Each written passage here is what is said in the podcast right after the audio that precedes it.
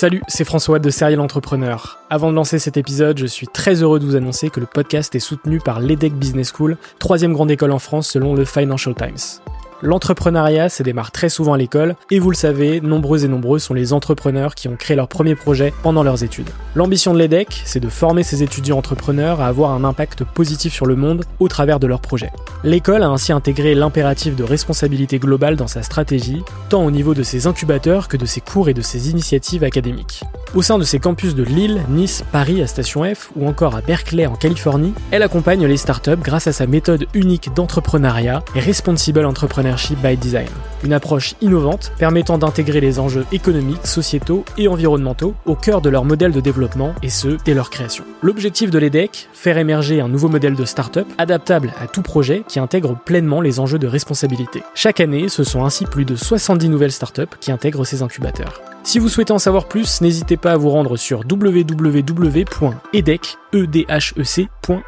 Je vous souhaite une excellente écoute et vous dis à très vite.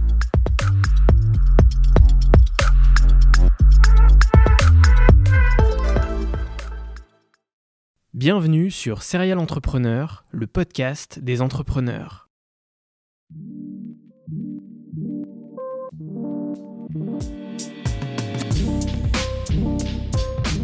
Je m'appelle François Allais et depuis 2017, je vais à la rencontre des entrepreneurs qui m'inspirent. PME, start-up, grandes entreprises, la mission de Serial Entrepreneur est de mettre en avant toute la diversité de l'entrepreneuriat francophone.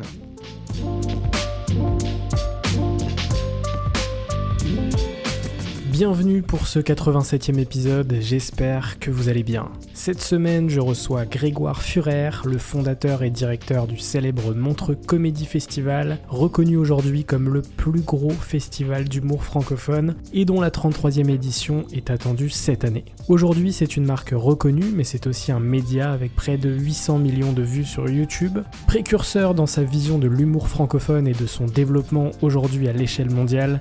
Il est le créateur de Dikoko en 2020, c'est le premier comédie club permanent d'Afrique de l'Ouest à Abidjan. Il est également présent en Afrique du Sud avec le Johannesburg International Comedy Festival. Il a également repris pour sa nouvelle édition la direction du festival Performance d'acteurs, aujourd'hui Big Perf à Cannes, considéré comme le plus ancien et le plus gros festival d'humour français. Grégoire Furer et son groupe GFP Productions, c'est aussi un leadership dans le digital puisque les vidéos produites rassemblent 45 millions de vues par mois, toutes plateformes confondues. Bref, Grégoire est le boss de l'humour francophone et je suis particulièrement heureux de l'accueillir sur Serial Entrepreneur. Pendant ces discussions, vous allez découvrir son parcours et le lancement du Montre Comedy Festival à l'âge de 21 ans, les coulisses des premières éditions, sa vision à l'international de l'humour et son projet aux États-Unis, comment déniche-t-il les artistes et quelle est sa vision de l'entrepreneuriat. Avant de vous laisser avec cet épisode, sachez plusieurs choses. Cet épisode a été enregistré à distance puisque Grégoire habite désormais à Los Angeles. La qualité est donc moins bonne que d'habitude et je m'en excuse d'avance. Autre sujet, j'étais un peu malade et avec de la fièvre quand j'ai enregistré avec Grégoire, donc ça peut s'entendre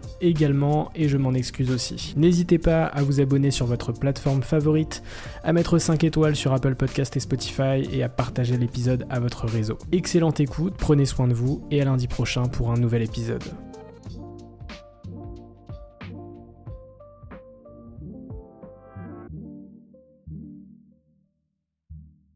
Moi, ce qui m'intéresse toujours, c'est d'en savoir plus sur le parcours. Et ma première question, c'est de savoir dans quel environnement tu as grandi. Ah, bah écoute, tu vois, j'ai grandi en, Suisse, euh, dans une, petite ville, la petite ville de Montreux, euh, une petite ville de 20 000 habitants. Donc, c'était une ville un grand village, on va dire, on connaît un peu tout le monde. Et puis, j'ai grandi euh, bah, dans, une famille très aimante. Euh, ça, c'était très important de souligner. Puis, tu vois, c'était des gens qui. Ma maman était directrice d'une école privée en Suisse. Mon papa était commerçant. Euh, très sportif. On a fait beaucoup de sport. Moi, j'étais vraiment. Au départ, je voulais faire du foot d'ailleurs. J'ai joué pas mal au foot. J'ai même été dans la première équipe euh, de Vevey, tout ça, qui, qui, était en première division. Euh, voilà, j'ai parti de centre de formation tout ça. Donc, j'étais très, très, très footeux, très sportif. Euh, j'ai fait un peu d'études, mais j'étais à l'école. Moi, j'étais un peu obligé à l'époque parce que voilà, tu vois, on te dit il faut, faire des études, tout ça. Donc, j'ai fait un parcours assez classique. Bah, enfin, nous, en Suisse, on appelle ça baccalauréat. C'est pas du tout comme en France, mais c'est un truc qui est Tu vois, il n'y a que 12 ou 13% des gens qui font le bac. C'est une sorte de voie royale pour l'université les grandes écoles. J'ai fait ça parce que mes parents voulaient que je fasse des études, mais ça m'a gonflé. J'ai détesté la partie euh, scolaire, mais vraiment détesté. Euh, vraiment détesté ça. J'étais à la, à la, raclette toute ma vie. Je passais juste parce que voilà, je, ne voulais pas avoir d'ennui à la maison, mais, mais vraiment j'ai détesté ça. J'ai détesté la, relation avec mes profs, j'ai détesté la relation avec l'école. J'ai trouvé que c'était que des contraintes, que des contraintes et que des, euh, il n'y avait aucun plaisir en fait, et qu'on forme, on, nous tapait sur la tête pour nous faire rentrer des notions qui servaient à pas grand chose. Euh, alors qu'il y avait un monde entier à découvrir et que tout ce qu'on qu'on faisait à côté était considéré comme, euh, comme inutile en fait. Alors pour moi, c'était vachement intéressant. Donc voilà, donc euh, assez, assez je ne vais pas dire contre le système, parce que je c'est pas vrai, mais disons en tout cas avoir envie en tout cas de, créer ma propre histoire, ça c'est sûr, et de ne pas écouter celle des autres et de ne pas me mettre les, dans les pattes des autres. Et puis, euh, et puis, et puis j'ai eu un, élément qui a été très, qui a été très dramatique dans ma vie et qui, je pense, m'a marqué au fer rouge et me marque encore aujourd'hui. Ça a été le, décès de mon frère, qui, quand j'avais 18 ans, et lui en avait 15, qui, a été emporté par une avalanche lors d'une course d'école, ce qui m'a évidemment encore plus euh, mis en rage contre le système. Euh, et voilà, donc ça, ça a évidemment euh, bouleversé notre famille, ça, ça a été compliqué à gérer, euh, ça, l'est toujours d'ailleurs, même, même, même, 30 ou 40 ans après. Euh, et, et, ça renforce, mais ça a aussi peut-être renforcé, enfin, ça peut-être renforcé aussi ma, mon envie, une forme de, rage aussi de, réussir à écrire ma propre histoire, quoi qu'il arrive. Donc, euh, je pense qu'on est tous issus évidemment de, évidemment de, on est tous issus de, de, ce genre de voilà de, de blessures, de de, de, même de parcours tout simplement qui peuvent être bien ou mal. J'étais très attaché à Montreux, très attaché à la région. J'aime beaucoup cette ville. C'est pour ça que j'ai fait un festival là-bas parce que objectivement, euh, je pense qu'il n'y a personne qui vient de l'extérieur et qui aurait tenu 30 ans euh, dans, dans, cette ville comme je l'ai fait parce que parce que j'ai dû pousser les murs pour, euh, faire dans cette petite ville de 20 000 habitants le, premier festival d'humour francophone. Euh, je veux dire, ça, ça a été, euh, c'était une, bataille homérique depuis le début parce que parce qu'ils n'en voulaient pas en fait. Ils s'en foutaient d'avoir, voulaient une animation sans patoche euh, qui coûte pas trop cher et puis qui, voilà, qui, plaise aux, gens du coin en fait.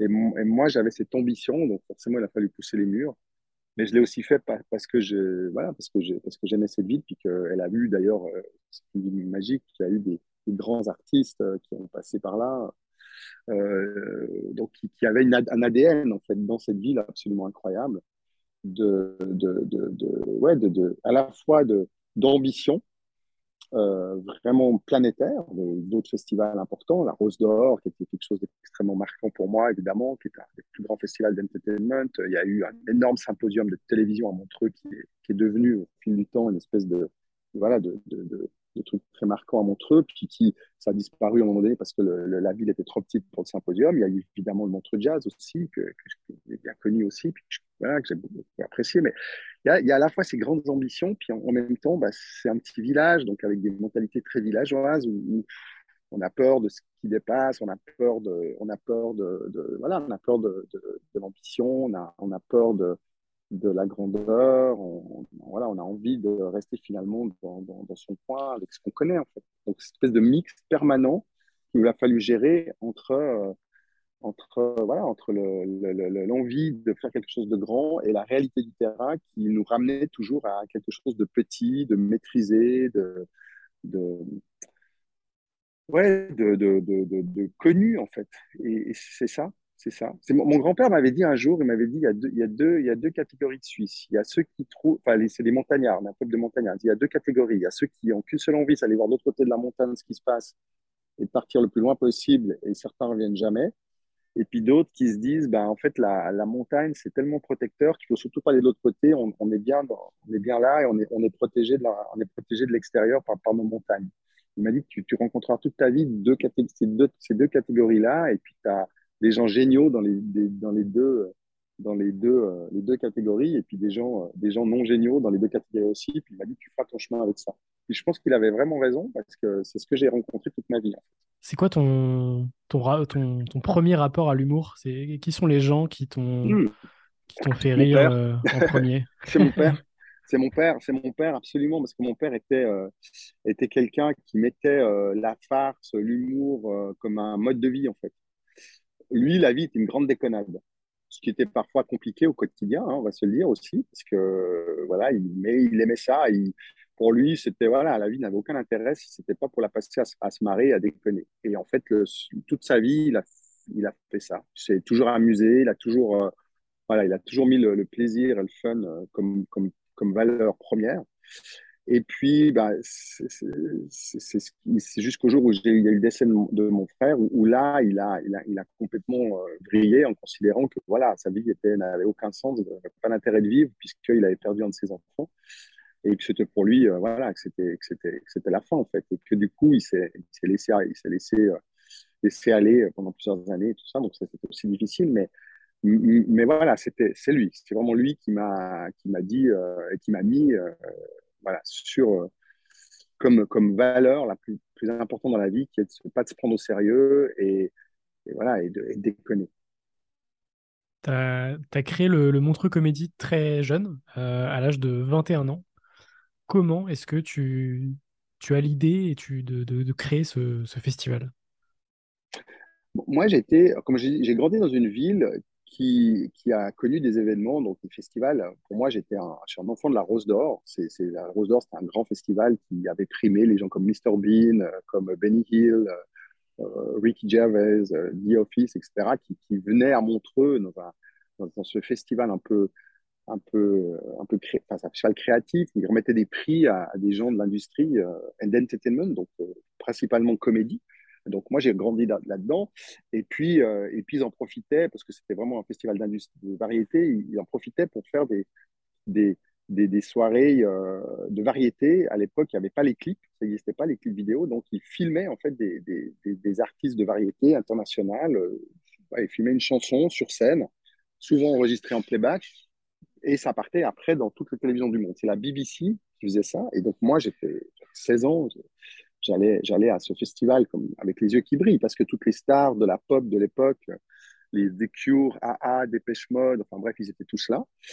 Euh, et donc pour nous, c'était juste magique de les avoir dans nos villes. Et, et, donc moi, j'allais dans ce festival et je me suis dit, c'est ça, je ne sais pas pourquoi, je ne sais pas comment, je ne sais pas. Mais en allant dans ce festival, et notamment à, un moment donné, en allant à un concert de, de Freddie Mercury euh, de Queen, puisqu'ils vivaient à Montreux. Donc, ils, vivaient à Montreux, ils enregistraient leur studio à Montreux. Et souvent, ils faisaient des concerts, enfin, souvent, non, mais ils, avaient fait un concert à Montreux. Moi, je vois ça et je me dis, mais cet entertainment-là, c'est ça que je veux faire, en fait. C'est ma vie, ce sera ça.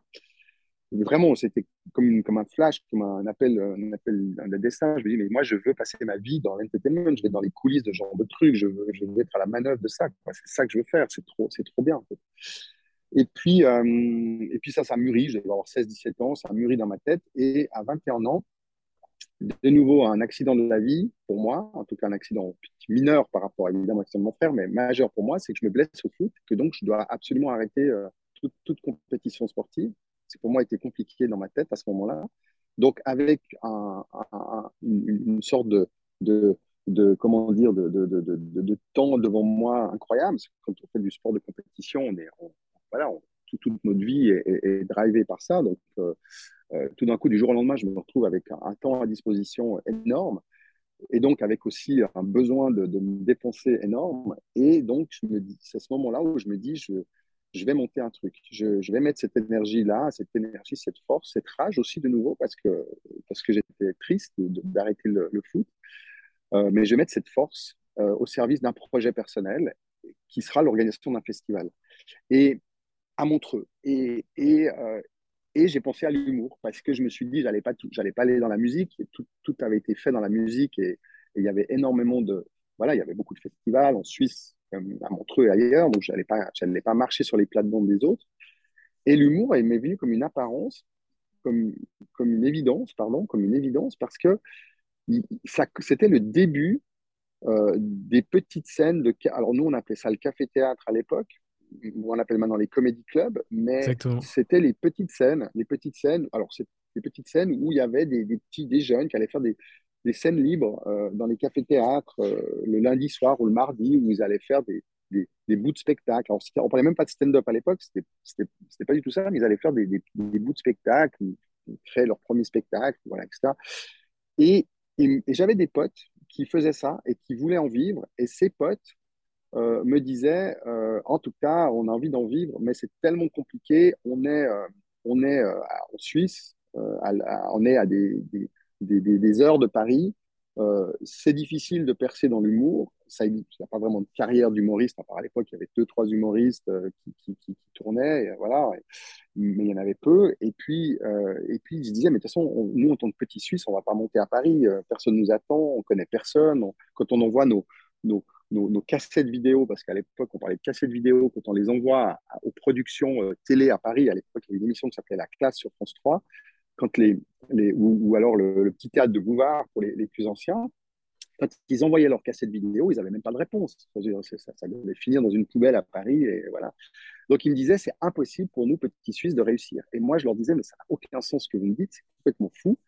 Euh, pourquoi vous ne pourriez pas réussir en étant euh, lausannois, montreusien et en vivant en Suisse? Ça, Pour moi, ce que vous dites n'a aucun sens. Donc, puisque vous ne pouvez pas monter à Paris et que, et que vous n'osez pas, que vous ne pouvez pas, ou vous n'avez pas de connexion, moi, je vais vous amener Paris. Je vais vous amener Paris à Montreux. Et donc, j'ai monté un, un festival. Quand on y repense aujourd'hui, c'est complètement fou parce que j'avais aucun contact, je connaissais personne, j'avais jamais fait ça. Euh, j'avais vraiment une, une vision, c'est tout ce que j'avais. Donc, en fait, j'ai organisé un festival qui était euh, un tremplin de jeunes talents et euh, avec des copains suisses qui, voilà, qui pour certains reprenaient des sketchs de Fernand Reynaud et, et, Bourville, d'autres créaient leur matériel. J'ai découvert après coup qu'évidemment, ce qui était important dans l'humour, c'était d'écrire son propre matériel et pas reprendre les standards des autres.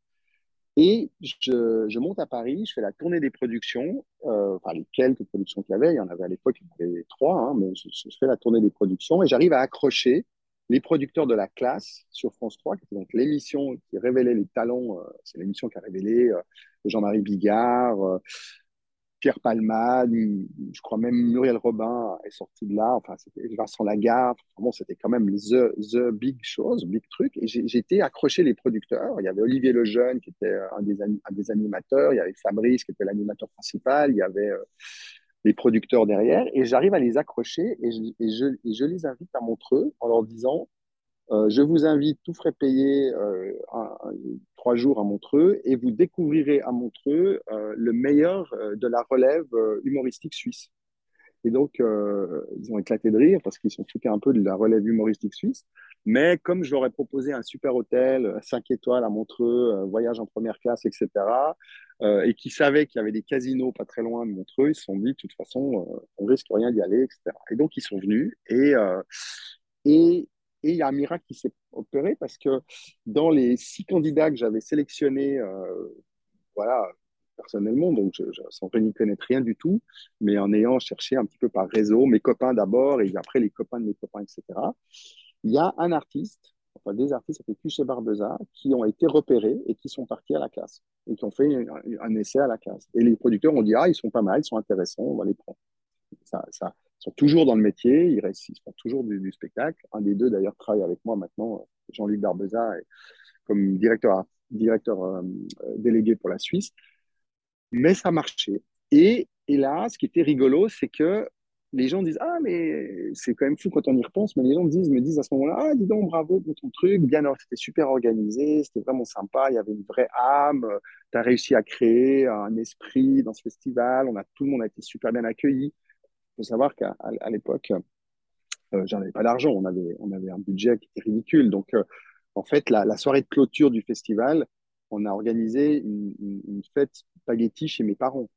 Donc, euh, j'ai amené toutes les artistes qui étaient évidemment des, amateurs comme moi et, des gens qui démarraient un tout petit peu leur carrière.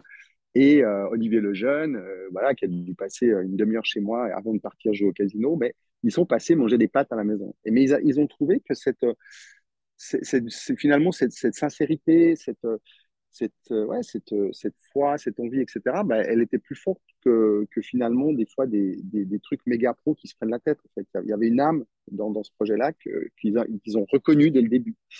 Euh, et puis j'avais créé un jury, donc j'avais été chercher euh, des gens de différents festivals, donc j'avais été chercher le patron du festival de café théâtre de Cannes qui s'appelait le festival Performance d'acteurs. Moi, je l'avais convaincu de venir en Suisse et tout, donc il était venu. Donc il y avait quand même deux trois professionnels dans le jury qui qui du coup euh, avaient donné un petit peu de crédibilité à l'événement. Et euh, et donc voilà, donc première année se passe, ça se passe bien, il y a une âme et tout ça, et donc après on me dit ben il faut que tu tu continues, il faut que tu continues. As, tu sais organiser, tu sais recevoir. Plus, tu as un bon pif artistique puisque tu as, réussi à, à, envoyer un artiste euh, à Paris à la classe. Donc, c'est que quelque part, tu, tu, sens ça. Il faut que tu continues. Sauf que moi, j'avais épuisé 100% de mon réseau artistique la première année et 100% euh, de, mon, voilà, de ma capacité à, faire les choses. Donc, j'avais aucune idée. Je ne savais pas du tout comment faire parce que je n'allais pas réinviter les mêmes. Et puis, très honnêtement, j'avais essoré le territoire en, la première année. Donc c'est là où on me dit qu'il y a des festivals dans le monde, il y a des, il y a des festivals euh, qui, pointaient le bout de leur nez. Donc il y avait le festival de, de, Cannes, qui était le festival le plus important, le festival de performance d'acteurs. Il y avait le festival d'Avignon déjà. Euh, et puis il y avait le, festival de Juste pour Rire à, Montréal qui démarrait.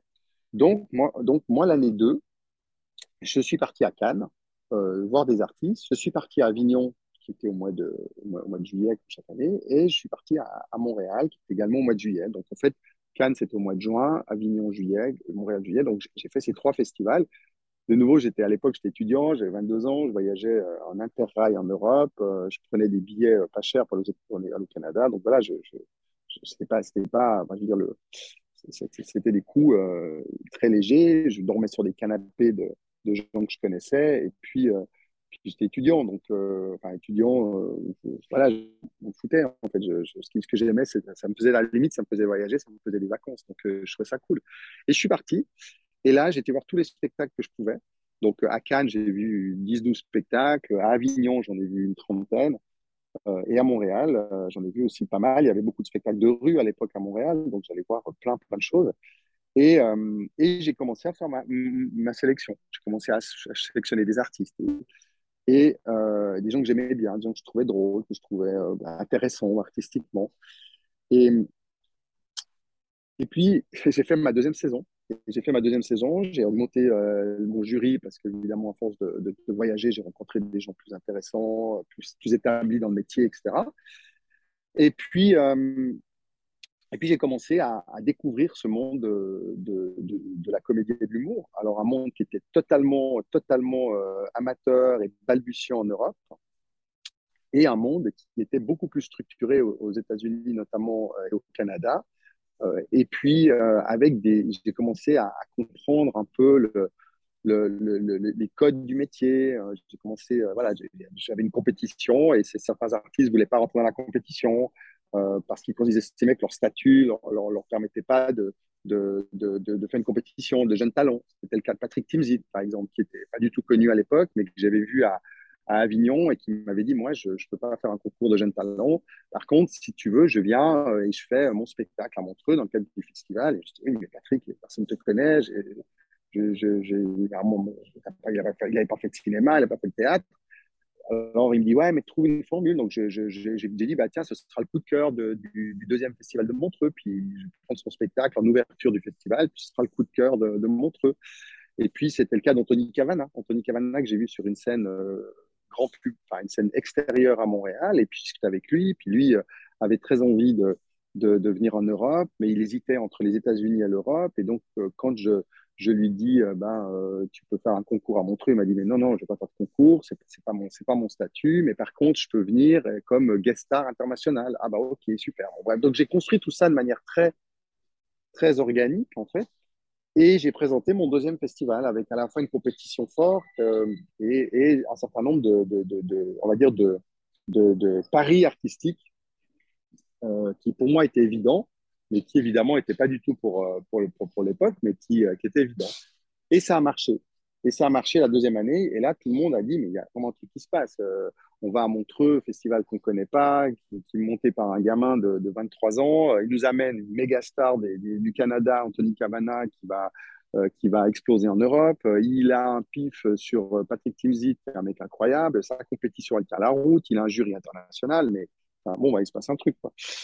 Et, voilà, et c'est comme ça que c'était parti. Ce qui, ce qui, est surtout important, c'est que, tu vois, tout ce que je te raconte là, c'est chaque fois des convictions fortes, en fait. Et, euh, et, en fait, ce que j'aime beaucoup quand je raconte, enfin, ce que j'aime des fois dire, quand, quand je, ce qui fait plaisir quand je, quand je te raconte ça, c'est que je me rends compte à quel point, à quel point en fait, il faut écouter son instinct et son pif, et, et il faut jamais, il faut, faut pas trop écouter euh, euh, son comptable, son fiscaliste, et puis son, c'est pas, bon, j'exagère, mais c'est ça pour rigoler, mais c'est vrai qu'à tout moment dans notre vie, on est confronté à des choix. Et, euh, je me dis tous les matins de garder le courage que j'avais quand j'avais 22 ans, euh, ou la naïveté peut-être, ou la candeur, on va, peu importe, on va l'appeler comme on veut, mais c'est se dire de, OK, il n'y a pas de limite en fait. On n'a pas de limite. C'est pas parce que je suis, étudiant que j'ai pas, pas un sou sur moi que je peux pas aller à Montréal en fait. Moi, je me souviens très bien que je prenais un vol, je m'en rappellerai toujours, je faisais un vol un vol charter. J'ai acheté, acheté, mon billet à Nouvelle Frontière, je ne sais même pas si ça existe encore. L'avion partait de, du terminal 1 de, Roissy. Il n'y avait pas évidemment de vol entre Genève euh, et Paris, hein, ça n'existait pas, donc il fallait prendre la bagnole jusqu'à Paris. Et l'avion, il faisait une escale systématique, soit en Irlande pour aller à Montréal, soit en, en Islande. Et le vol, c'était euh, une journée quasiment une journée. Et, et, ça me coûtait, euh, à l'époque, ça devait me coûter, euh, je sais pas, 1000 francs français, 250, 150 euh, euros. Voilà, puis quand j'arrivais à Montréal, ben, je, prenais le bus depuis l'aéroport, et puis j'arrivais dans le centre de Montréal, puis dans une auberge de jeunesse. Donc voilà, je veux dire, c'était, mais c'était génial. Aujourd'hui, aujourd'hui, j'avais autant de plaisir de faire, vraiment autant de plaisir de faire ça à 22 ans qu'aujourd'hui de prendre un vol euh, business qui va faire Genève-Montréal direct, en fait. J'ai même plaisir à l'époque. Et, j'ai jamais, jamais, jamais, jamais hésité une demi-seconde en me disant euh, les conditions sont pas réunies, euh, je sais pas où je vais aller dormir, etc. Jamais, jamais, jamais. Après, il y a eu plein de paris. Toute ma vie a été, a été, une succession de paris.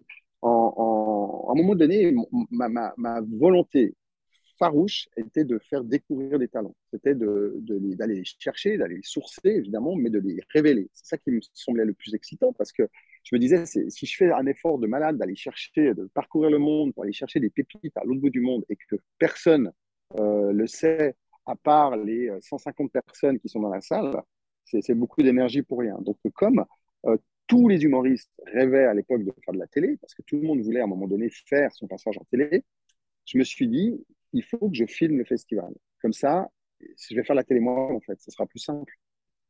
Donc, c'est ce que j'ai fait.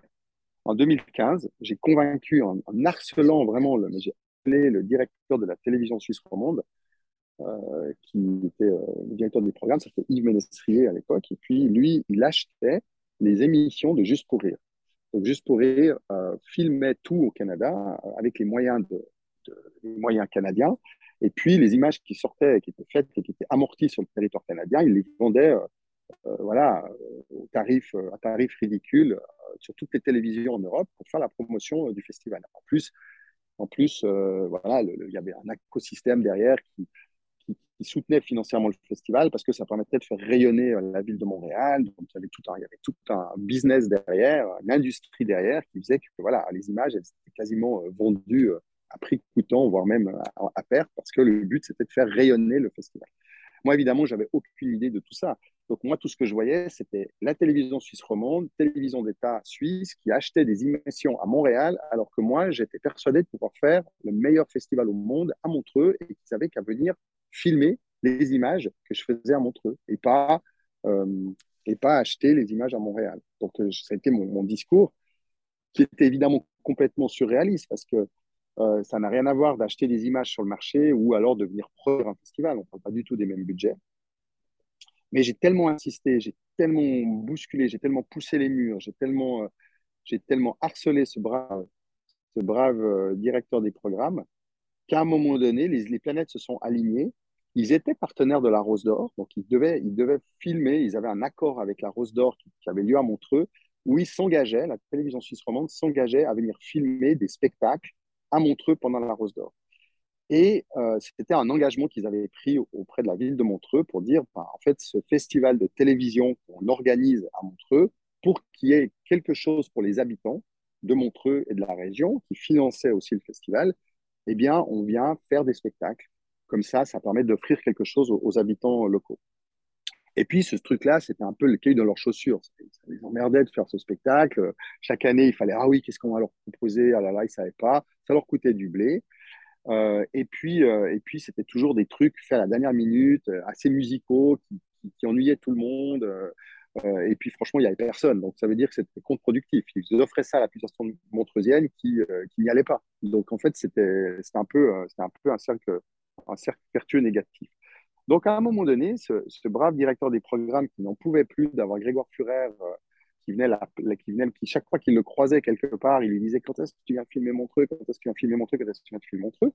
Il se dit, mais finalement, si euh, l'autre fou, là, je lui, je lui disais pas oui, mais que je lui, disais, tu viens faire ton festival pendant la Rose d'Or à Montreux, et puis, au lieu de filmer des, spectacles musicaux que personne ne regarde, bon, on va filmer des galas d'humour. Comme ça, au moins, ce sera populaire, il y aura du monde dans la salle, et puis, bah, pourquoi pas euh, utiliser ce budget pour faire ça. Et donc, j'ai réussi à le convaincre. Euh, et, et, et, ce, qui est, ce qui est rigolo, c'est qu'il me dit, avant de signer le contrat, il me dit, il y a, il y a une dernière chose que tu dois m'amener avant que je te dise oui définitivement, c'est que tu m'amènes un producteur qui vient me donner la garantie de bonne fin et qui vient m'assurer que euh, les droits seront gérés parce que je ne vais pas me retrouver à filmer des artistes à Montreux euh, qui tout d'un coup ne cèdent pas leurs droits et que je me retrouve avec des procès parce que moi, la télévision suisse romande, évidemment, on est plus solvable que toi, petit organisateur amateur à Montreux. Donc, les artistes ils doivent se retourner contre quelqu'un, ils se retourneront contre nous. Donc, moi, je veux un producteur qui, me, qui connaisse la, machine, qui sait c'est quoi de gérer des galas télé. Et puis, c'est quelqu'un qui, euh, va me, garantir que je, je, vais euh, pouvoir filmer les, artistes dans des bonnes conditions. Donc, il dit Tu reviens avec cette personne dans mon bureau et je, te donne le OK. Et donc, moi, il n'y a qu'une seule personne que je connais à ce moment-là qui peut faire ça c'est le patron des galas et du le directeur artistique de Juste pour Rire à Montréal. Donc, euh, qui, est un Français, qui s'appelle Max Cerveau et qui était, le directeur là-bas. Donc, euh, mon premier réflexe, c'est de, de prendre mon avion, d'aller le voir, euh, enfin de prendre un avion, pas mon avion, mais prendre un avion qui voulait bien me prendre au tarif que je pouvais payer. Et, et je pars à Montréal et je rencontre Max et, je le convainc de venir travailler pour moi. Alors, ce que j'ai su plusieurs années après, c'est que son contrat à Montréal était fini. Donc, euh, il se posait des questions de continuer ou pas. Il en avait marre de faire les allers-retours entre, la France et Montréal. Et donc, quand je lui fais la proposition, euh, eh ben, il, accepte. Il accepte, mais à l'époque, il faut savoir que chez nous, dans, mon organisation, on était une association bénévole et personne n'était payé. Personne, on était tous bénévoles et puis on, voilà, on couvrait nos frais, c'est tout. Donc, quand je reviens à, à Montreux auréolé de la, promesse d'embauche de Max, euh, je dis ça à mon comité, j'explique le, contrat que j'ai proposé à Max, et là, tout le monde, tout le monde est berlué en disant, mais il était complètement cinglé, euh, on se paye pas, on n'a jamais versé un centime, et là, tu veux quasiment dissoudre toutes nos réserves, tout ce qu'on a sur nos comptes pour un gars qu'on ne connaît pas, qu'on n'a jamais vu, et pour faire de la télé qu'on ne sait pas faire. Il dit, mais jamais de la vie. C'est exclu qu'on te laisse utiliser l'argent pour faire ça. Et moi, je leur dis, mais si, si, on va le faire. Et là, ils démissionnent tous.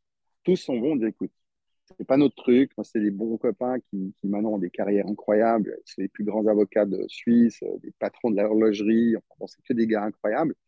Mais ils m'ont dit, c'est pas notre vie, quoi. C'est ta vie, fais ce que tu veux. Nous, on s'en va. Mais on va pas, on va pas, on va, pas continuer à, suivre tes délires, en fait. C'est pas possible. Donc, ils sont bons, ils démissionnent tous. Moi, je reprends les parts. en l'occurrence, c'était une association, donc il n'y avait pas de part à reprendre, mais je crée une entreprise. Euh, pour continuer. Je garde une association pour la partie, euh, la partie euh, locale et puis je, je, monte une boîte et, et du coup, j'embauche je, je, mon gars et, et puis je vais voir mon patron de la RTS et puis je lui dis voilà, j'ai trouvé quelqu'un, c'est le directeur de Juste pour Rire, comme ça tu, tu, tu, peux pas avoir mieux sur le marché aujourd'hui, tu as le meilleur et du coup, on, va partir ensemble. Et ben là, évidemment, il, est, il tombe de sa chaise et puis il dit mais comment tu as fait? Et il accepte et il signe le contrat.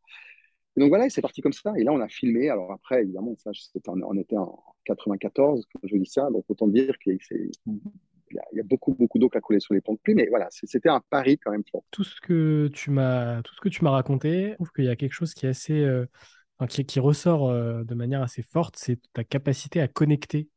et, de, et en plus, très jeune, c'est-à-dire que tu, finalement, tu t'es posé très peu de questions T'as pas du tout eu le syndrome de l'imposteur comme euh, potentiellement euh, beaucoup d'entrepreneurs peuvent avoir. Et, en fait, tu as réussi à, connecter et à rassembler euh, des gens de, manière très rapide, en fait.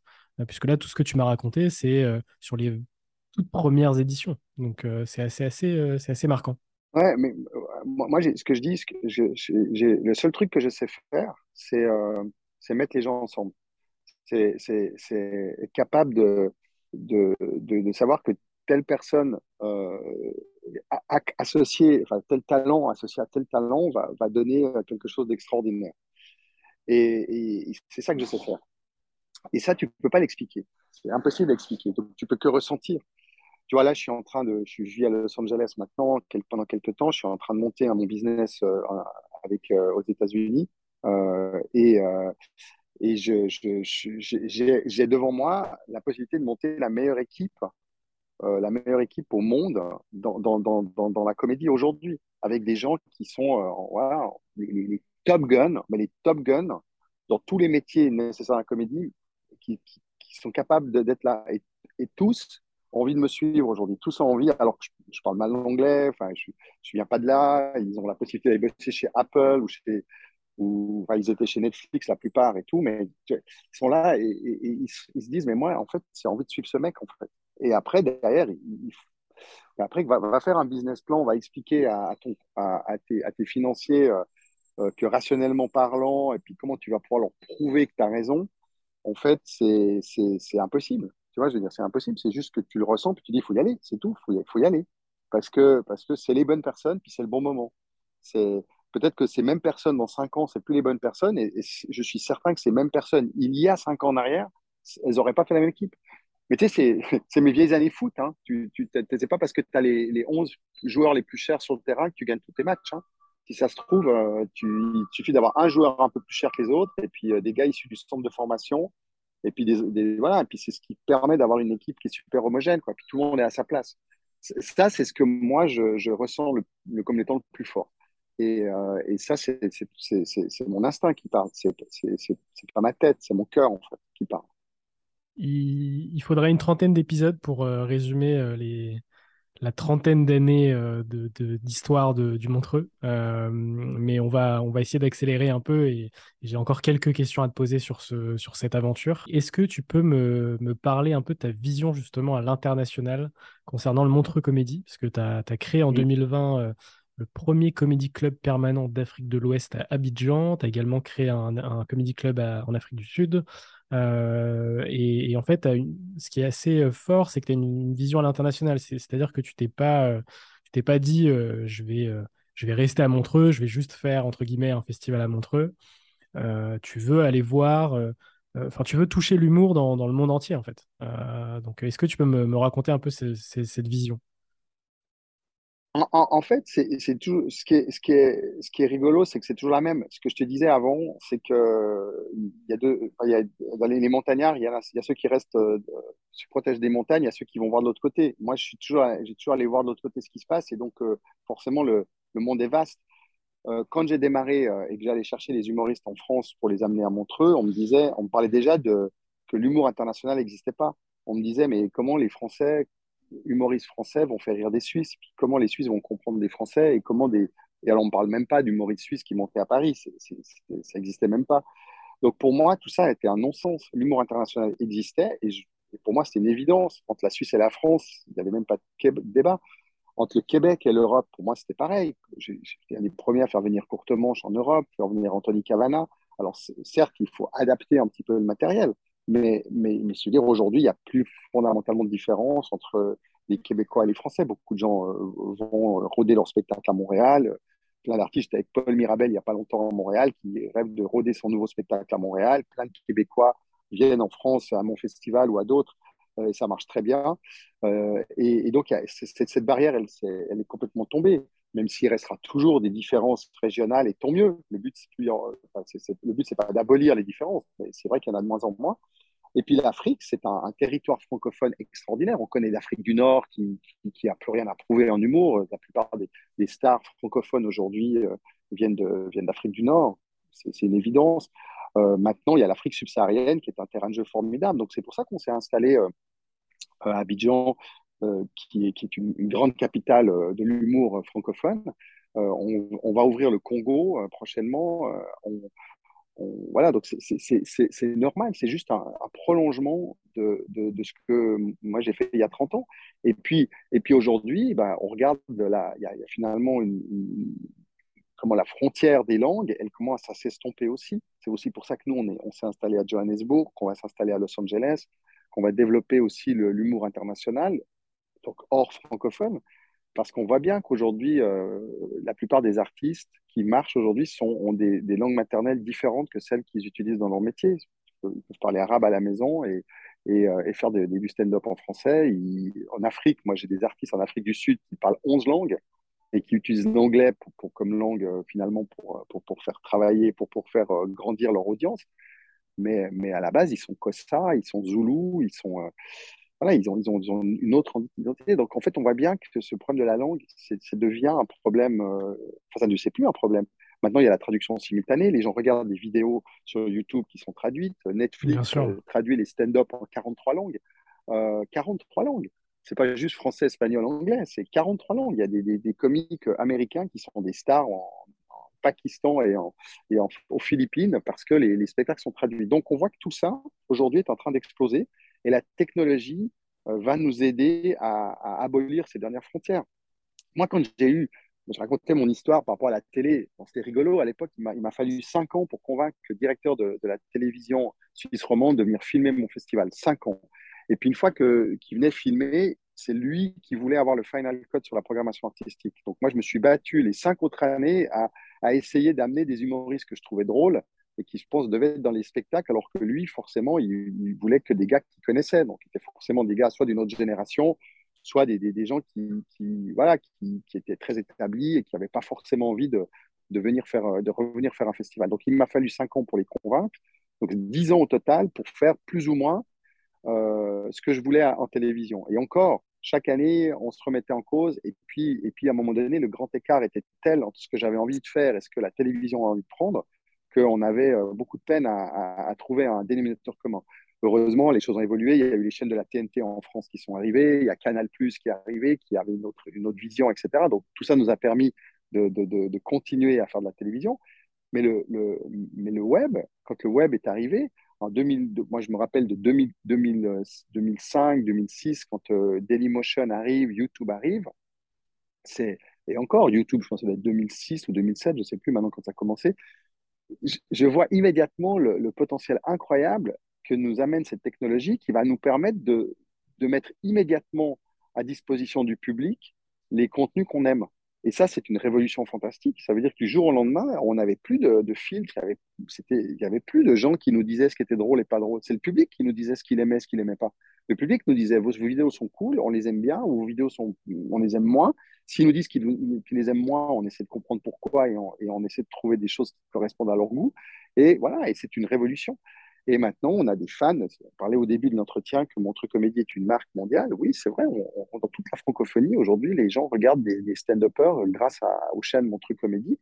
Et euh, on a des fans de partout sur la planète. Donc, ça nous permet évidemment d'agrandir euh, euh, notre influence et les humoristes viennent chez nous pour toucher ces communautés. Donc la technologie, aujourd'hui, on voit que les, choses vont tellement vite avec l'intelligence artificielle qui va nous permettre de traduire euh, en une fraction de seconde n'importe quel, euh, n'importe quel, euh, quel texte. avec les technologies, avec le métaverse qui arrive, qui est quand même un terrain de jeu formidable, où on pourra avoir des spectacles avatarisés qui, pour le coup, auront plus aucun tabou à parler, à parler toutes les langues du monde. Donc, on voit qu'on est sur aujourd'hui des, des, disons, une révolution permanente grâce à la technologie, mais qu'à la fin, il y a un dénominateur commun qui, lui, ne change pas, et c'est ça qui est formidable, c'est le talent de l'artiste. Quelle que soit la manière dont il s'exprime, que ce soit sur scène, que ce soit euh, sur Internet, que ce soit demain dans le métaverse, l'artiste le, est au centre de tout. Et c'est l'artiste qui, euh, qui est la, mine d'or du, du, du, du, du, euh, du, du 22e siècle ou du 21e siècle. C'est ça qui est formidable. Et ça, Montreux l'a toujours mis en avant. On, on, a, on a toujours, euh, alors, toujours, toujours dit que ce qui était important, c'était le confort de l'artiste. Euh, on ne fait pas toujours tout juste. Des fois, évidemment, euh, il y a peut-être des artistes qui pourraient, avoir encore plus de confort et, on essaiera de leur en donner encore plus euh, à l'avenir parce que pour nous, c'est important. Mais par exemple, quand les, quand les artistes viennent à Montreux, ils jouent pour le public de Montreux. Ils jouent pas pour les caméras, ils jouent pas pour Internet, ils jouent pas pour, jouent pas pour la télé. alors bien sûr qu'ils ont en tête, ils savent très bien que leur sketch est filmé, qu'il va circuler sur Internet, qu'il va circuler à la télé. Mais, mais, mais le moment magique qui se crée, c'est la rencontre magique entre un artiste et le public. Et ça, c'est super important. Il y a énormément de gens qui ont essayé de copier la formule Montreux, euh, mais en faisant ça dans des studios ou en faisant ça dans un, dans un dispositif qui était d'abord pensé pour la télé, ça marche pas.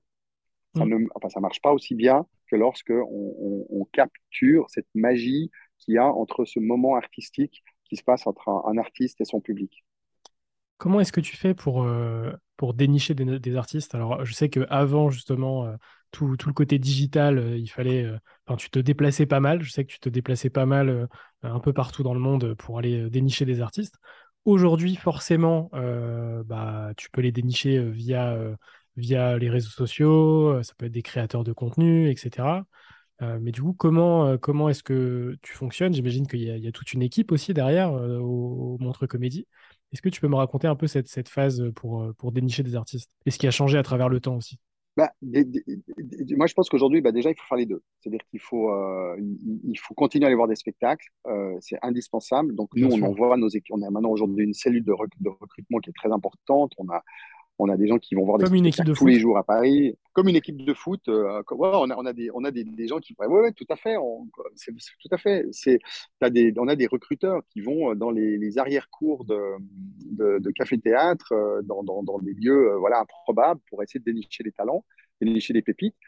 Il faut également accompagner les artistes. C'est-à-dire qu'il ne faut pas juste aller chercher les artistes qui démarrent, il faut aussi les suivre, il faut aller voir leur, moi, j'essaie toujours de rester en contact, d'aller voir leur nouveau spectacle, d'aller les voir en province, d'aller voir leur dernière quand ils font le Dôme de Paris ou quand ils font, ils font une énorme salle. C'est vachement important, même si des fois, moi, ça m'arrive d'avoir vu un spectacle trois, quatre fois. Euh, entre la première fois, petite salle, en rodage, et puis la grande dernière à l'Olympia, par exemple. Mais, mais c'est important de rester aussi dans ces moments forts de, de, de la vie d'artiste. Euh, déjà parce que, parce que d'abord, ils sont contents de nous voir, parce qu'ils sont contents qu'on les accompagne.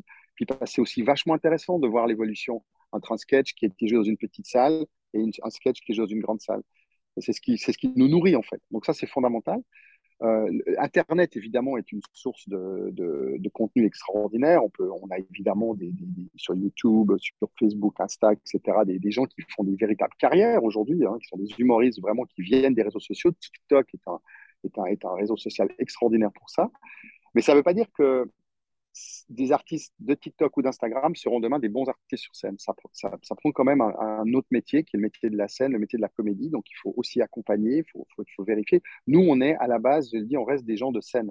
On est des gens de comédie club, on est des gens de café-théâtre, on est des gens de scène. On, vient de, cette, de finalement de, cette, de, cette, de, de, cet univers euh, qui est très artisan. Euh, monter sur scène, euh, ça reste quand même un, métier que vous faites avec vos tripes. Hein. Vous, arrivez, vous, à un moment donné, euh, vous êtes sur scène, vous êtes face à un public qui est 20 personnes dans la salle ou 3000, vous allez les chercher et puis vous, vous, donnez une énergie folle. Et puis, c'est pas pas le même métier que faire un contenu sur Internet. Aujourd'hui, pour faire une carrière, il faut, faut maîtriser les deux. Mais, mais ce qui est quand même la base de tout, c'est que dans un métier d'artiste, ça reste quand même, en tout cas dans le one-man show et dans le stand-up, la scène. Et ça, il faut, continuer à aller voir la scène. Et puis après, euh, ce qui est extraordinaire avec le, monde aujourd'hui, c'est qu'évidemment, euh, tout ça se mélange. Donc, il, y a des, artistes de, réseaux sociaux qui deviennent à un moment donné du Il y a aussi des artistes qui étaient des, comédiens et qui ont utilisé les réseaux sociaux pour faire la promotion de leur matériel des gens qui vont très très vite, qui vont très très vite euh, créer des communautés et qui petit à petit ben, ont, plus besoin des médias, des médias traditionnels en fait justement parce que ça fait partie de la, gestion de leur carrière. Et puis c'est ce mélange de tout ça euh, qui fait qu'à un moment donné, euh, on, après, il faut que nous on fasse nos choix. Et ça c'est aussi un truc très important. Euh, beaucoup de gens nous disent que on peut pas, ne, peut pas faire mon truc qui veut. Il suffit pas d'envoyer un message en disant bonjour, j'ai très envie de faire mon truc, puis qu'on répond ah bah super, euh, euh, bienvenue, on, ouvre le festival le 23 novembre, on t'envoie un billet de train et, voilà. Non, parce qu'à un moment donné, ça doit rester on,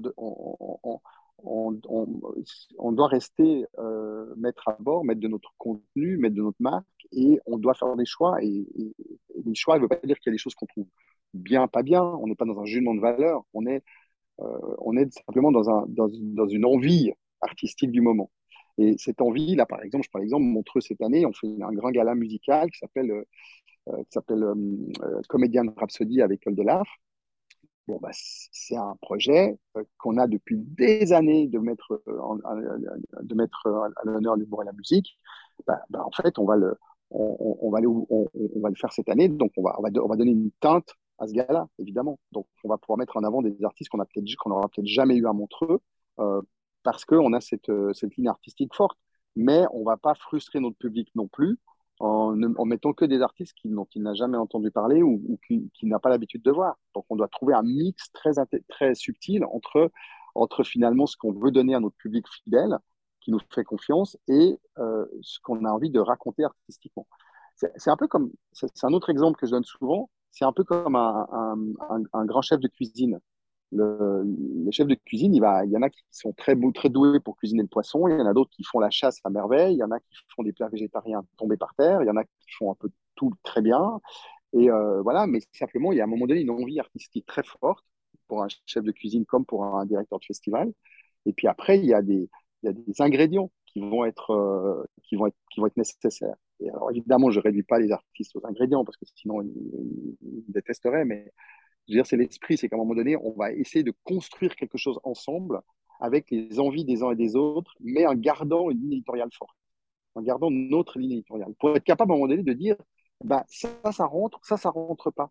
Et puis d'avoir aussi bah, voilà, le, droit de se tromper, le droit de faire des erreurs, que ce soit les artistes ou nous, on a le droit de, de, de, de se tromper. C'est aussi important. Mais c'est ça qui fait un grand festival.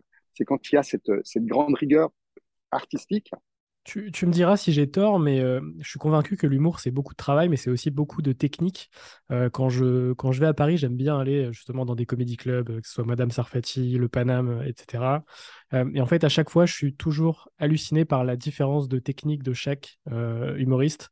et en fait, chaque humoriste a sa propre technicité, sa propre vision de l'humour et ça, ça, donne quelque chose d'assez exceptionnel en fait.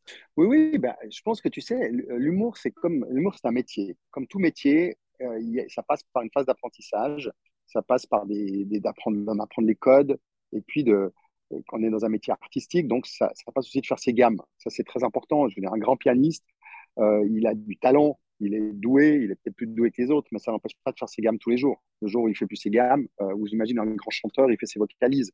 Un humoriste, il écrit des vannes. il écrit des vannes et puis il les teste. Voilà, moi je ne connais pas un grand humoriste qui n'a pas tout le temps un petit calepin ou dans, dans sa tête est en train d'écrire des vannes en permanence et puis il les teste. Donc c'est super important. Donc ça, ça, ça c'est déjà, certains ont des techniques euh, euh, évidemment différentes des uns des autres. Certains sont des, grands auteurs, d'autres sont capables, sont des interprètes incroyables. Euh, certains sont capables de faire passer des textes peut-être un peu, un peu moyens, mais alors par contre avec une gestuelle incroyable, une énergie folle, avec un charisme fou. Et puis d'autres, ben, ils ont, ils ont peut-être moins de, de, jeu, moins de, capacité d'embarquer une foule, mais par contre, ils ont des fulgurances intellectuelles incroyables. Donc oui, c'est tout ça. Et puis, et puis, il y a des techniques qui sont communes à tout le monde, il y a des, il y a des codes qui sont communs à tout le monde. Et puis, comme toujours, comme toujours, et c'est ça qui est génial, c'est que si c'était uniquement des techniques, tout le monde pourrait être humoriste. Hein.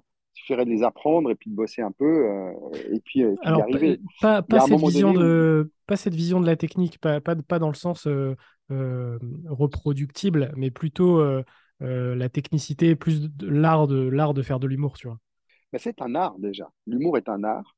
Euh, et comme tout art, euh, parce que tu vois, souvent, moi, on me dit, oui, mais l'humour, c'est un peu facile, et puis c'est toujours un peu en dessous de la ceinture, etc. Et moi, je dis toujours, mais euh, c'est comme dans tous les arts, tous les arts possibles imaginables, il y a, a, des génies et il y a des, y a y a y a des moins bons, et il y a des, des, choses ratées aussi. Et, je suis sûr que, que même Picasso a, raté des, des tableaux. Donc, euh, ne, on ne le sait pas peut-être, parce qu'on les a jamais découverts, ou simplement aujourd'hui, Picasso, c'est tellement incroyable que tout ce qu'il a fait est, vaut, des fortunes. Mais je veux dire, j'avais un jour discuté avec un très, très grand violoniste, un, maestro mondial du violon, qui adorait l'humour, qui adorait, qui adorait aller dans les salles de stand-up, et qui, me disait qu'il trouvait l'art de l'humour incroyable artistiquement, parce qu'il disait cette capacité de nous embarquer, de nous faire rire, de nous faire du bien, il disait que c'est un don, alors que cet homme-là, il était euh, plébiscité culturellement dans, les plus grands orchestres, les plus, grands philharmoniques, etc. Et moi, je lui disais, bah, tu vois, ça me fait plaisir qu'un gars comme toi euh, me dit ça, parce que nous, on considère toujours l'humour comme un art mineur, comme un art finalement vulgaire et mineur, etc. Et ce, ce grand, grand violoniste me dit, il me dit, mais tu sais, tu savais le nombre de personnes qu'on me présente dans les grands galas de charité en m'expliquant que voilà, euh, ils adoraient que, que j'écoute leur fille ou leur fils faire du violon et qu'ils jouent faux. Il me dit c'est la pire chose que, que, que, je peux entendre dans ma vie, c'est le pire cauchemar de ma vie, c'est d'entendre des gens et de devoir leur dire avec un sourire oui, ah, c'est pas mal, il y a du travail, mais c'est pas mal, alors qu'ils jouent faux. Il me dit, tu sais, dans tous les arts du monde, il y a des virtuoses et il y a des gens qui n'y arriveront jamais. Et c'est valable pour l'humour aussi. L'humour, il y a des gens qui sont des génies aujourd'hui, et puis il y a des gens bah, qui essayent et puis qui sont un peu moins bons. Mais on a le droit d'être moins bon. On a le droit d'essayer. On a le droit de. Ouais, on a le droit. On a le, on a, on a le droit de. De, de, voilà, de, de, tester nos, nos, choses. Puis, puis c'est pas grave, en fait. C'est pas grave. C'est ce qui fait que finalement, euh, on, on, on, fait avancer, euh, on fait avancer notre, notre métier parce que pour euh, peut-être 10, dix tentatives ratées, il y a une tentative réussie et, euh, et, cette tentative, elle est magique et elle, réussit aussi parce qu'elle se nourrit aussi des, neuf échecs. C'est ça qui est important. Moi, je dis d'ailleurs, j'aime pas le mot échec. C'est un mot que je que je veux pas utiliser dans mon dans mon vocabulaire. Je pense que dans la vie, soit on réussit, soit on apprend. Et je suis convaincu que c'est très valable dans le domaine de, de, de, l'art. Le nombre d'artistes qui ont démarré et qui ont appris à, force d'essayer, bah, finalement, quand, ils, quand, quand, euh, quand ils ont euh, du succès ou quand ils deviennent des méga stars, bah, c'est parce qu'ils sont l'addition de, tout ce qu'ils ont fait, de tout ce qu'ils ont additionné dans leur vie. Et c'est ça qui fait qu'aujourd'hui, ils, sont, capables de porter ce discours. C'est valable pour tout le monde d'ailleurs, hein. c'est valable pour tout individu, c'est pas valable que pour les artistes, c'est valable pour les entrepreneurs, c'est valable pour tout le monde en fait. Tout le monde, passe sa vie à s'améliorer dans sa vie, dans sa vie de père, dans sa vie d'amant, dans sa vie de mari, dans sa vie d'homme de, ou de femme euh, de tous les jours on passe notre vie juste à, apprendre qui on est et, à essayer d'améliorer la d'améliorer euh, notre propre version en fait. Donc euh, c'est pas différent du reste. On passe à la, à la, partie bilan un peu de ton aventure avec euh, trois, trois petites questions. Qu'est-ce qui a été le plus difficile dans, dans, cette aventure pour toi? Paradoxalement, de, de m'aimer et de me faire confiance et de ne pas écouter euh, finalement les faux prophètes qui me, qui, qui me faisaient perdre du temps. C'était la chose la plus difficile. Parce que très souvent, j'avais la solution, mais j'avais besoin que cette solution elle soit validée par les autres. Et comme les autres ne la validaient pas, bah, ça m'empêchait d'avancer ou ça me faisait remettre en cause ma, ma vision. Et en fait, ça a été la, la, plus, la chose la plus difficile pour moi. Et c'est encore aujourd'hui une chose sur laquelle je travaille tous les jours, qui est d'apprendre à m'aimer et à me faire confiance. C'est un, un, chemin de vie. Tout à fait. Et de quoi es-tu le plus fier aujourd'hui? Bah, Il y a beaucoup de choses qui me rendent fier. Je, suis très, très fier de mon équipe, par exemple. Je suis très fier d'avoir des gens qui, euh, qui aujourd'hui, euh, certains ont abandonné des, des, super postes pour nous suivre. Euh, D'autres sont là depuis très longtemps, euh, euh, d'une certaine fidélité.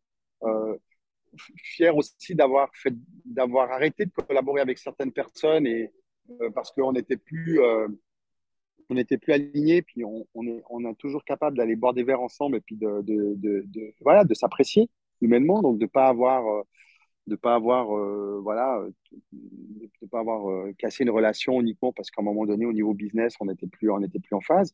Donc d'avoir une équipe, ça c'est pour moi, je suis très fier d'avoir, d'avoir bâti une marque. Évidemment, c'est une grande fierté parce que euh, une, marque, elle te survit quelque part. Je veux dire, donc si demain, euh, je sais que si demain je, je, je, je demain matin, ben, je, mon truc comédie continuera, malgré, malgré, compte, malgré moi. Donc ça, c'est une chose quand je suis très fier parce que j'ai toujours eu envie de, de laisser quelque chose derrière moi, un petit côté, euh, un petit côté, une envie, j'ai toujours une envie de, voilà, de laisser une trace. C'est peut-être un peu prétentieux, mais c'est vrai qu'il y a beaucoup, j'ai croisé beaucoup de créateurs dans ma vie, des génies qui, pour qui euh, c'était un peu après moi le déluge. Et puis moi, c'est quelque chose qui m'a m'a toujours marqué, qui était de me dire non, mais moi, j'aimerais bien faire bien quelque chose à mes enfants, à, à, ma ville, à, mes équipes, voilà, bref. Donc, je me dis que ça, je suis plutôt en, plutôt euh, euh, en, voie de le faire.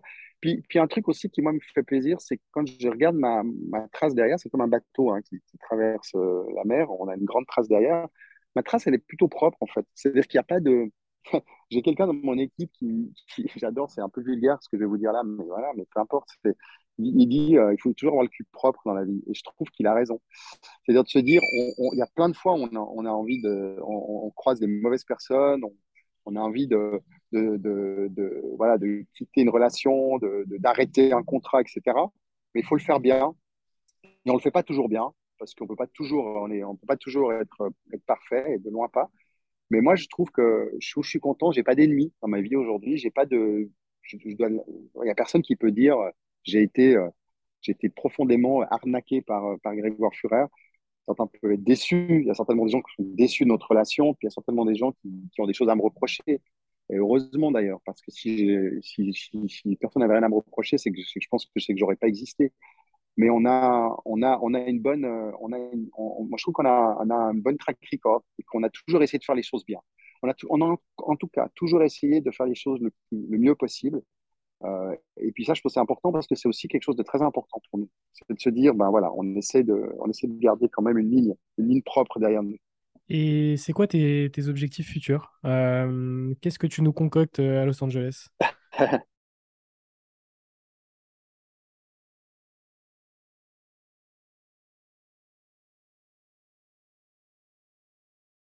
j'ai le sentiment d'avoir pas mal fait le tour de la francophonie ces 30 dernières années, euh, même si on compare, mais, mais moi, je suis plutôt un, moi, je suis un défricheur de terrain, je suis un, je suis un, je suis un visionnaire, je suis un entrepreneur, j'embarque des gens avec moi, mais je ne suis, pas, je, suis pas la meilleure personne pour consolider des actifs. Je suis pas quelqu'un qui aime consolider, je suis quelqu'un qui aime développer.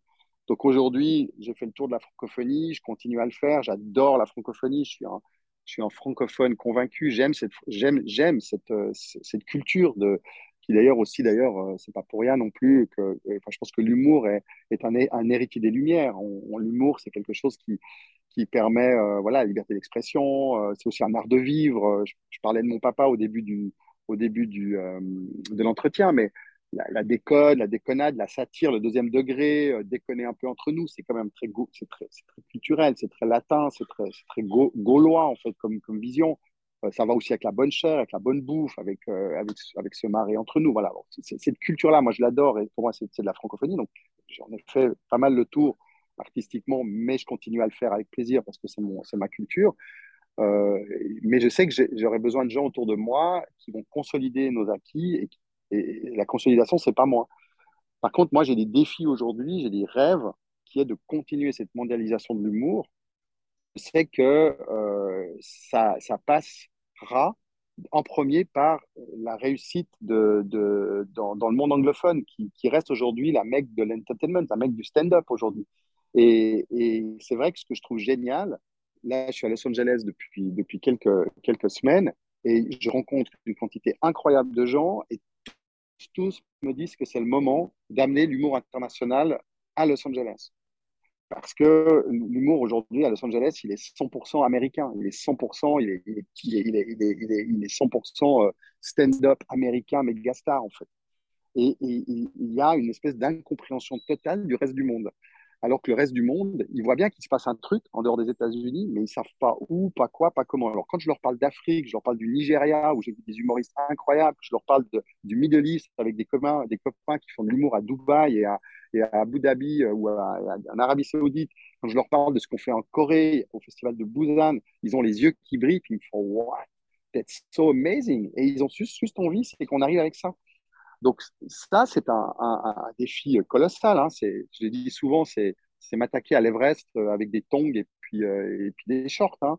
Mais j'ai envie de ça parce que parce que c'est mon métier d'entrepreneur. Et je pense qu'aujourd'hui, paradoxalement, le défi il est 100 fois plus gros que ce que je me suis lancé comme défi quand j'avais 21 ans, qui était de monter un festival à Montreux. Mais par contre, je suis 100 fois plus armé que ce que j'étais il y a 21 ans. Il y a 21, quand j'avais 21 ans, j'étais naïf, je connaissais personne, j'avais, j'avais, je ne me connaissais pas moi, je ne connaissais pas le marché. Aujourd'hui, j'ai quand même des réseaux, des contacts, euh, un track record, une marque, plusieurs marques même, et puis euh, une connaissance de mes forces et mes faiblesses que je n'avais pas il y, a, il, y a, il y a 33 ans. Donc, euh, ouais, je, suis, plus armé, mais le défi est quand même gigantissime, et c'est ça qui me motive en fait.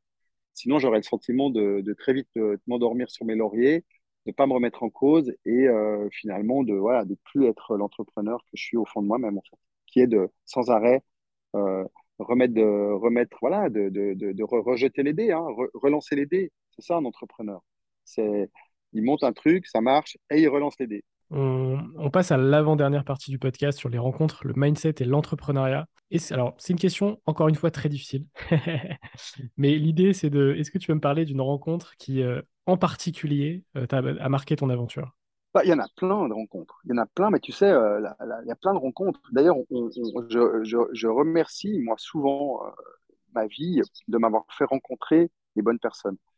Mais les rencontres déterminantes, il y en a eu, il y en a eu je dis toujours, pour moi, il y, en a eu, deux. La première, et c'est deux rencontres artistiques. La première, c'est François Rollin. François Rollin, qui, est le premier artiste que j'ai managé euh, dans ma vie. Je ne connaissais rien. Euh, et, en fait, euh, François m'avait m'avait fait confiance. Et c'est quelqu'un qui m'a amené, je dis, qui m'a amené la. Comment dire Qui m'a amené le, le, le, le comment, la qualité artistique. Le, fait de dire que la, la, la qualité artistique, c'est l'essence même de notre métier. Et qu'on peut transiger sur tout sauf sur ça. Et lui, c'est un, un, garçon qui m'a amené cette, cette, rigueur intellectuelle, ou cette, cette, comme je disais avant, cette fulgurance intellectuelle. Il m'a amené ça. Et le fait d'avoir baigné à ses côtés pendant près de 20 ans m'a formé. C'est clair, clair et net. Et ça m'a permis de, de voilà de, de, de, mettre en, de mettre le de mettre cette exigence artistique au centre de mon projet. Et puis la, deuxième rencontre, c'est aussi un artiste, s'appelle François Sylvain, qui est aussi quelqu'un qui m'a demandé de gérer ses affaires quand j'étais tout jeune euh, et qui était l'humoriste numéro un en Suisse, mais c'est une, une, méga star, vraiment, euh, quelqu'un qui, qui, n'a aucun équivalent dans l'histoire de, de, de, l'humour, même enfin, suisse en tout cas, c'est sûr, mais même si on regarde voilà, euh, si on prenait euh, la carrière de François Sylvain et qu'on la mettait en France, ce serait euh, Gad Elmaleh, Danny Boone, Jamel Raimi, en fait, en termes de, nombre de billets vendus, d'en prendre dans le cinéma, etc., etc., et dans l'audiovisuel. Bref, c'était une méga star. Et lui, alors qu'il était dans un marché suisse où il n'avait plus rien à prouver, hein, tout le monde l'adulait, voilà, il, était embauché dans tout, même les salles paroissiales les plus reculées du pays l'embauchaient. Parfois, il jouait dans des, dans des, conditions qui étaient artistiquement très, très compliquées. Hein. C'était des chapiteaux dans des, villages reculés de montagne, etc. Et François euh, avait, une avait, avait une exigence au niveau professionnel qui était folle. C'est-à-dire qu'il disait qu'il se préparait pareillement pour jouer à, l'Olympia, s'il jouait à l'Olympia ou dans une grande salle à Genève, ou alors s'il allait jouer sous chapiteau dans un fin fond d'une montagne avec euh, pour un club de foot où les trois quarts étaient les gens étaient avinés après avant de commencer le spectacle, il y allait avec la même exigence. Et il me disait tout le temps, on prenait souvent des, heures de bagnole ensemble, mais il me disait toujours, disait ce métier, c'est c'est deux choses, c'est d'abord une vision artistique très forte. Donc là, il rejoignait complètement François Rollin. Donc pour moi, c'était vraiment voilà, il cochait les cases. S'il n'a pas de vision artistique, euh, oublie, ça ne marchera jamais. Mais si tu n'as pas une rigueur professionnelle monstrueuse et un travail de fou, ça ne marchera pas non plus. Et donc, moi, j'ai essayé de faire les deux. J'ai essayé de faire ça, d'être exigeant artistiquement et d'être euh, un bourreau de travail pour, euh, pour mettre en place euh, cette vision artistique. On passe aux dernières petites questions rapides. évidemment, tu as à chaque fois le, temps d'y répondre, mais je commence par est-ce que tu as un livre à me conseiller? C'est un, livre qui m'a beaucoup inspiré. L'océan bleu. Après, tu peux aussi prendre From Good to Great. voilà, c'est des trucs qui m'ont vraiment inspiré. L'océan bleu, c'est parce que je trouve que tu connais, voilà, bon, super intéressant. Moi, je me pense souvent à ça et souvent dans l'humour, je me suis dit ça. Hein. Finalement, euh, comment regarder détourner son regard pour un marché beaucoup plus grand? L'humour international était un marché dix fois plus grand où il n'y a personne, il n'y a pas une seule, un seul concurrent. Alors que quand je regarde, le, ne serait-ce qu'à Paris, être producteur à Paris, c'est un marché, c'est un océan rouge. Tout le monde se bagarre pour des micro-parts de marché. Il y a des concurrents de partout. L'humour international, il n'y a personne. Ça m'a beaucoup inspiré.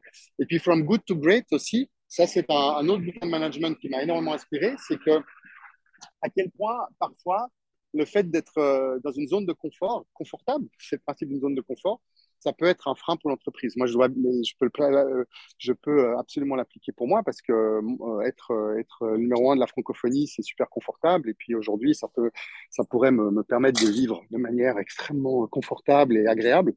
Mais en fait, ça peut m'endormir aussi.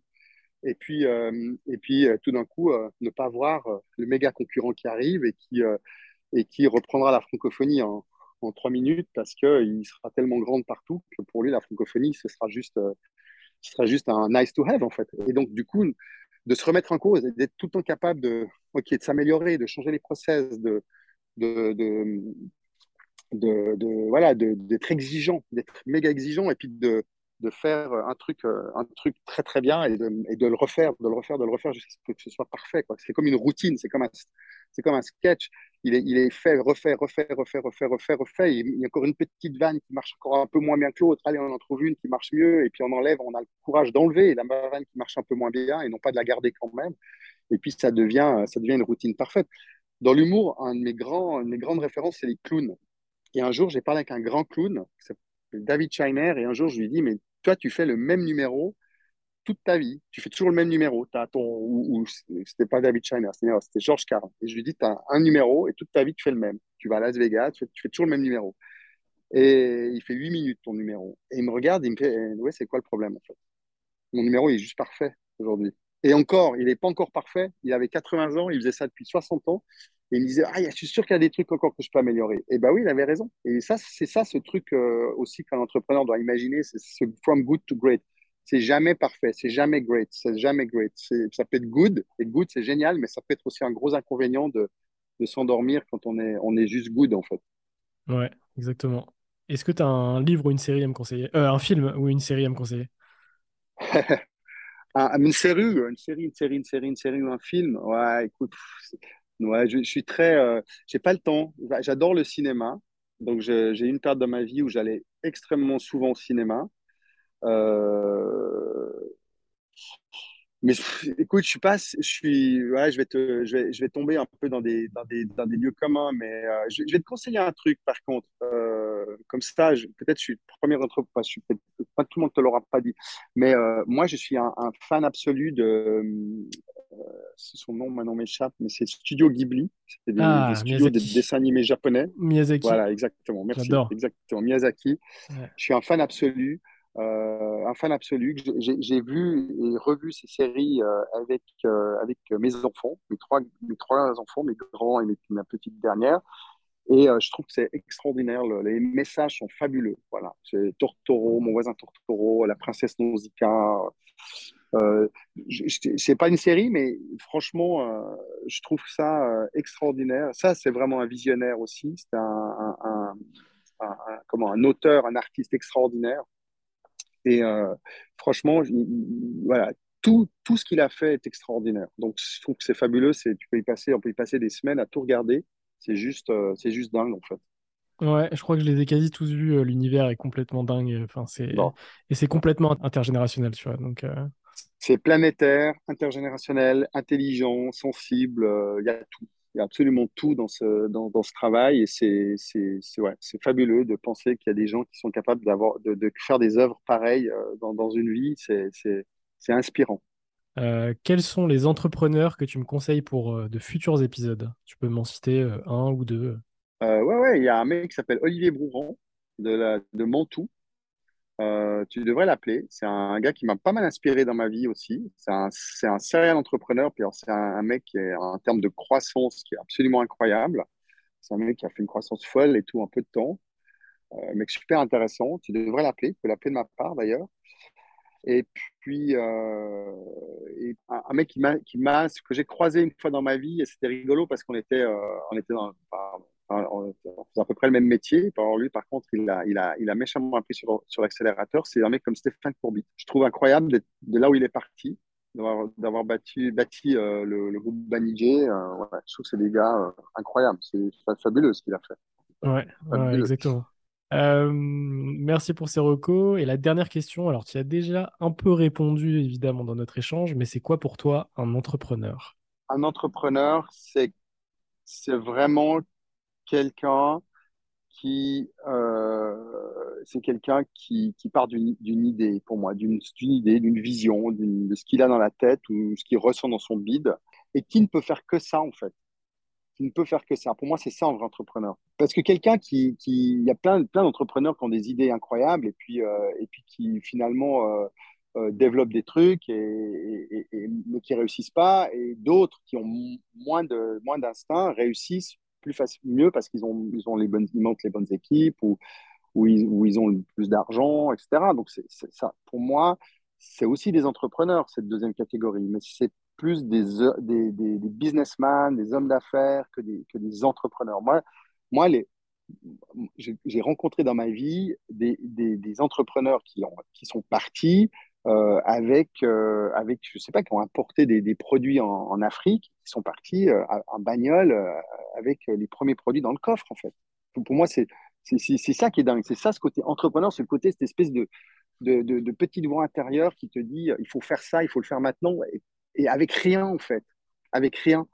À partir du moment où tu mets un business plan, c'est important le business plan, c'est super important, puis le monde entier il veut ça, mais je veux dire, tu peux vendre n'importe quoi avec un business plan, n'importe quoi tu peux, euh, tu peux demain raconter un truc et puis aller lever des milliards euh, ou des millions euh, avec un projet qui est du vent et qui va, qui va, qui va, qui va, qui va se péter la gueule en six mois. Et puis tu vas dire, bah voilà, ok, on a levé de l'argent, mais tel paramètre n'ont pas été réunis, tel bidule n'a pas marché, on s'est trompé sur ça, on a raison trop tôt.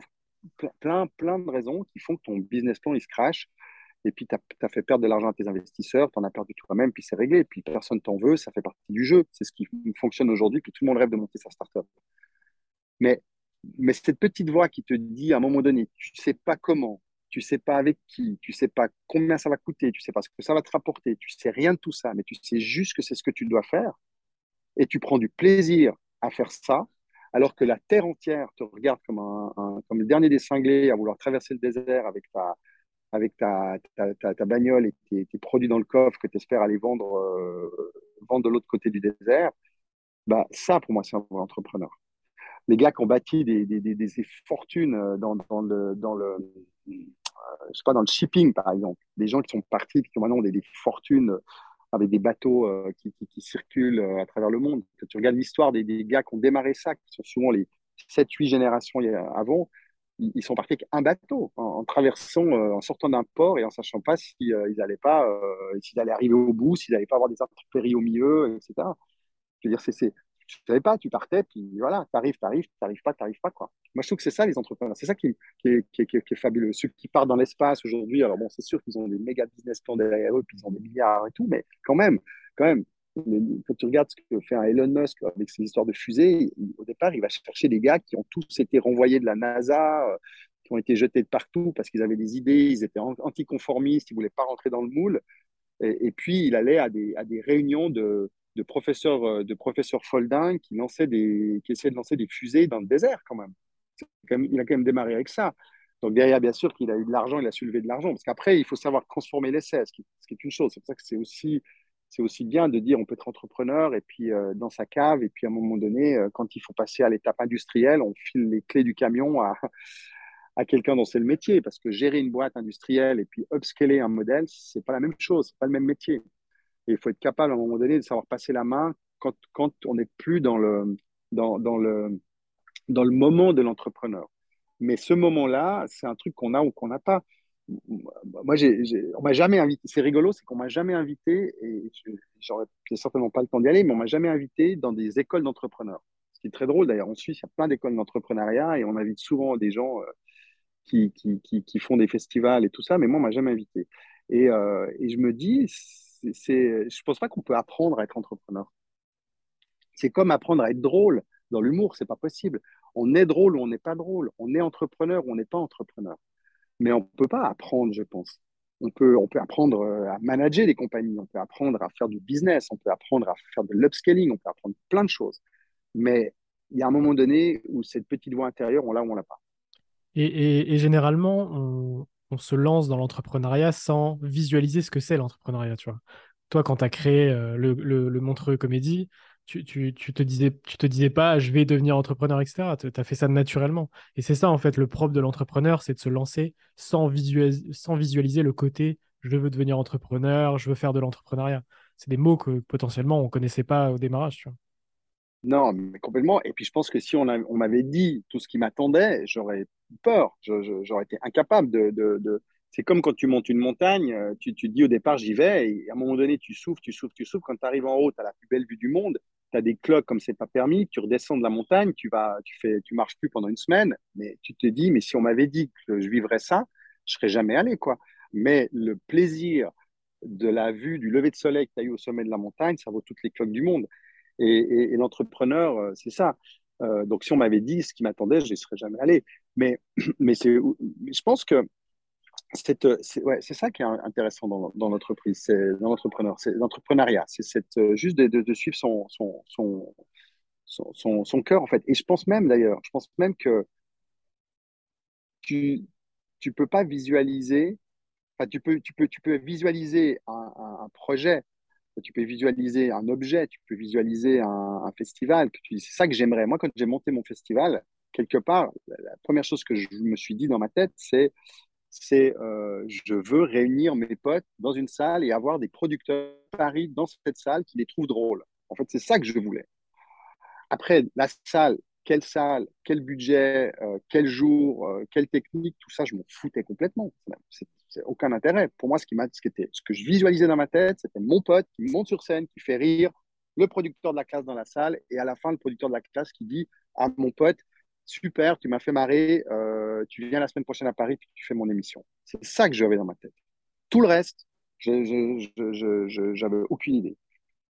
Euh, et, et, voilà, bien évidemment qu'il faut une salle, bien évidemment qu'il faut un budget, bien évidemment qu'il faut du public, bien évidemment tout ça.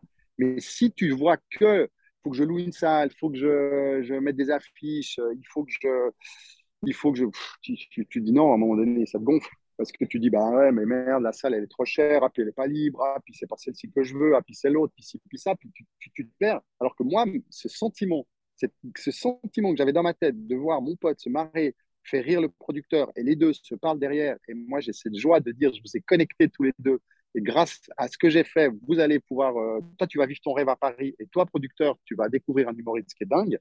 Cette joie-là, elle était tellement, j'étais tellement présente en moi quand j'ai eu l'idée de faire le festival que forcément, j'ai embarqué tout le monde. Forcément, la salle, elle s'est rendue disponible.